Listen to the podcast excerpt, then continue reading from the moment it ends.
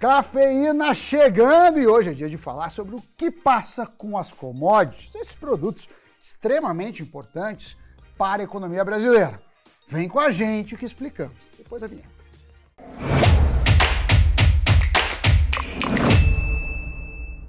Fala pessoal, Sammy Boy. São muitas as variáveis que pesam no preço desses ativos, mas a gente vai olhar para o passado, pegar umas lições dele e traçar algumas perspectivas para o futuro das commodities. E querendo ou não, falar de commodities é também falar do Ibovespa. Petrobras e Vale, duas gigantes em seus setores, e de commodities são responsáveis por 30% do principal índice de ações. E a questão é que os produtos que essas vendem, petróleo e minério, se afastaram das suas máximas recentemente. Vamos começar falando do petróleo, que talvez seja a commodity que está mais na mente de todo mundo por causa dos combustíveis. O barril do petróleo tipo Brent chegou a custar mais de 120 dólares no ano passado e agora está sendo negociado ali na casa dos 70, uma diferença de 50 dólares, que é bem relevante, hein? Bem, no ano passado, o preço do barril disparou. Vocês devem lembrar, isso aconteceu por conta da guerra entre Rússia e Ucrânia. O país liderado por Putin é um dos maiores produtores de petróleo do mundo. Na verdade, o terceiro maior. Com a invasão, parte do Ocidente passou a embargar o produto russo, impulsionando assim o preço. Só que aí, ao longo desse mais de um ano de guerra, a cadeia mundial da commodity foi se realocando. A Rússia deixou de vender diretamente para a União Europeia e para os Estados Unidos. Porém, começou a exportar mais para a China e para a Índia. E isso jogou consideravelmente os preços para baixo. Essas mudanças nas cadeias são totalmente normais. A Rússia não pode vender para a União Europeia, mas pode para a China.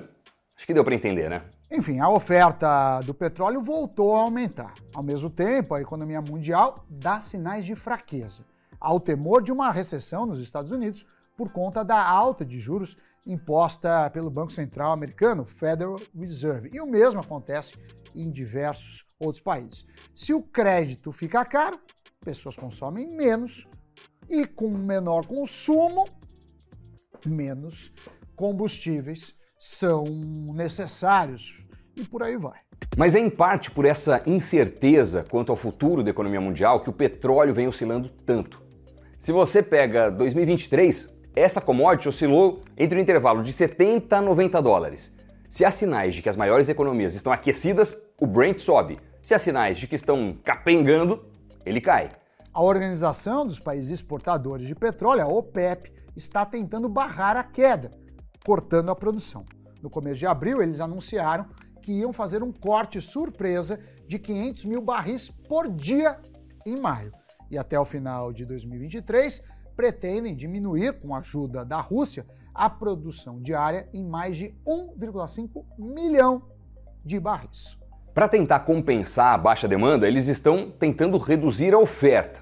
Agora, em junho, a OPEP volta a se reunir para decidir o que vai fazer. Por enquanto, de qualquer forma, os analistas acham que há espaço para uma alta do preço da commodity até o final do ano.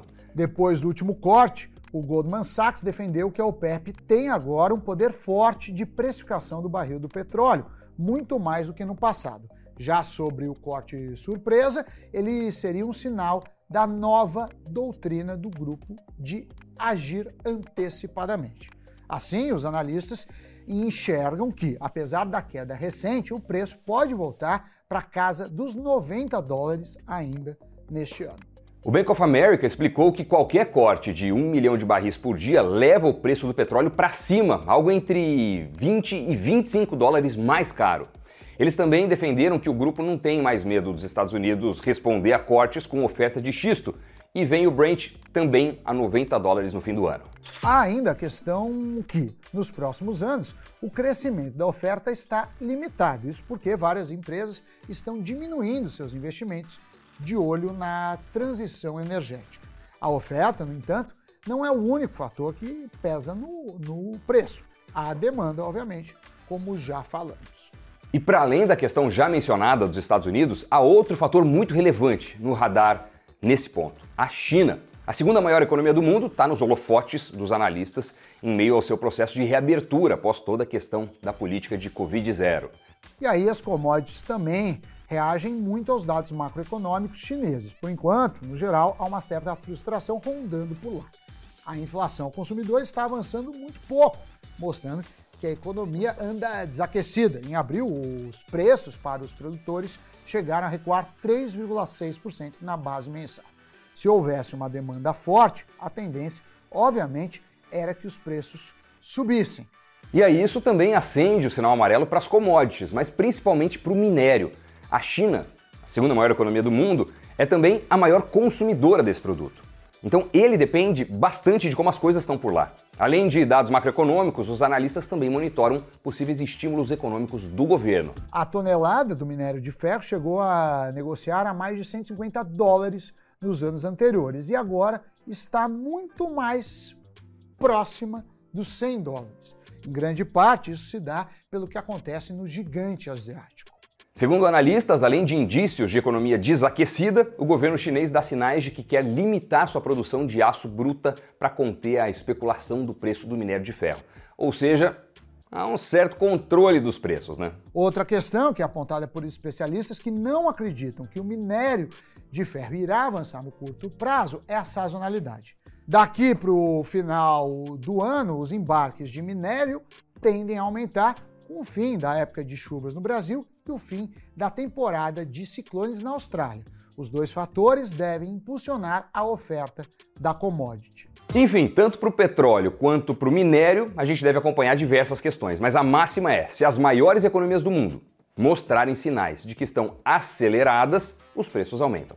E há, entre especialistas do mercado, a frase de que se as commodities vão bem, o Brasil vai bem a gente tem que ficar muito de olho nesses produtos. Então, se você investe em Vale, Petrobras, entre outras companhias atreladas a commodities, a maré tende a ser de alta se tudo caminhar como vem se desenhando. E claro, analisando principalmente os aspectos ligados à dinâmica das commodities, né? não o risco de interferências do governo e outros fatores do tipo. É torcer para não derrubarem água no choque. Mas e vocês? Investem em empresas ligadas a esse setor? O que podem nos dizer sobre a parcela da carteira de vocês em commodities? Conta aqui nos comentários, aproveita, né, Dori? Clica no like, né? Esmague o like, ative o canal, se inscreva no canal, obviamente. E agora sim, partiu o giro de notícias. A Petrobras aprovou novos produtos de venda de gás natural. A companhia disse que desenvolveu uma nova carteira comercial para a venda de gás natural com prazos, indexadores e local de entrega diversificados. De acordo com a estatal, o objetivo é assegurar a sua competitividade nas chamadas públicas em curso pelas distribuidoras estaduais e na comercialização via Mercado Livre. A Nvidia disse que está montando o supercomputador de inteligência artificial mais poderoso de Israel para atender a crescente demanda dos clientes por aplicativos com a tecnologia. Segundo a empresa de chips, o sistema baseado em computação em nuvem custará centenas de milhões de dólares e estará parcialmente operacional até o final de 2023. É esperado que o supercomputador seja um dos mais rápidos do mundo. A China estuda novos incentivos tributários para fábricas de ponta, em um passo do governo chinês para fortalecer a economia e incentivar a inovação para enfrentar a concorrência dos Estados Unidos. O plano ainda está sujeito à aprovação e pode sofrer alterações. As informações são de fonte da agência de notícias Bloomberg. Notícias giradas, agora não esquece de curtir o vídeo e se inscrever no nosso canal Invest News. Para quem já fez isso, muito obrigado em nome de toda a equipe, viu? E claro, fica o meu convite, o nosso convite para você acompanhar o Cafeína e o Invest News para se manter sempre bem informado sobre vários outros temas que pesam não só no mercado, mas também nos seus investimentos. Mais uma vez, obrigado pela companhia. Até o próximo programa. Valeu, Sammy Boy. Tchau, pessoal. Valeu. Tchau, tchau.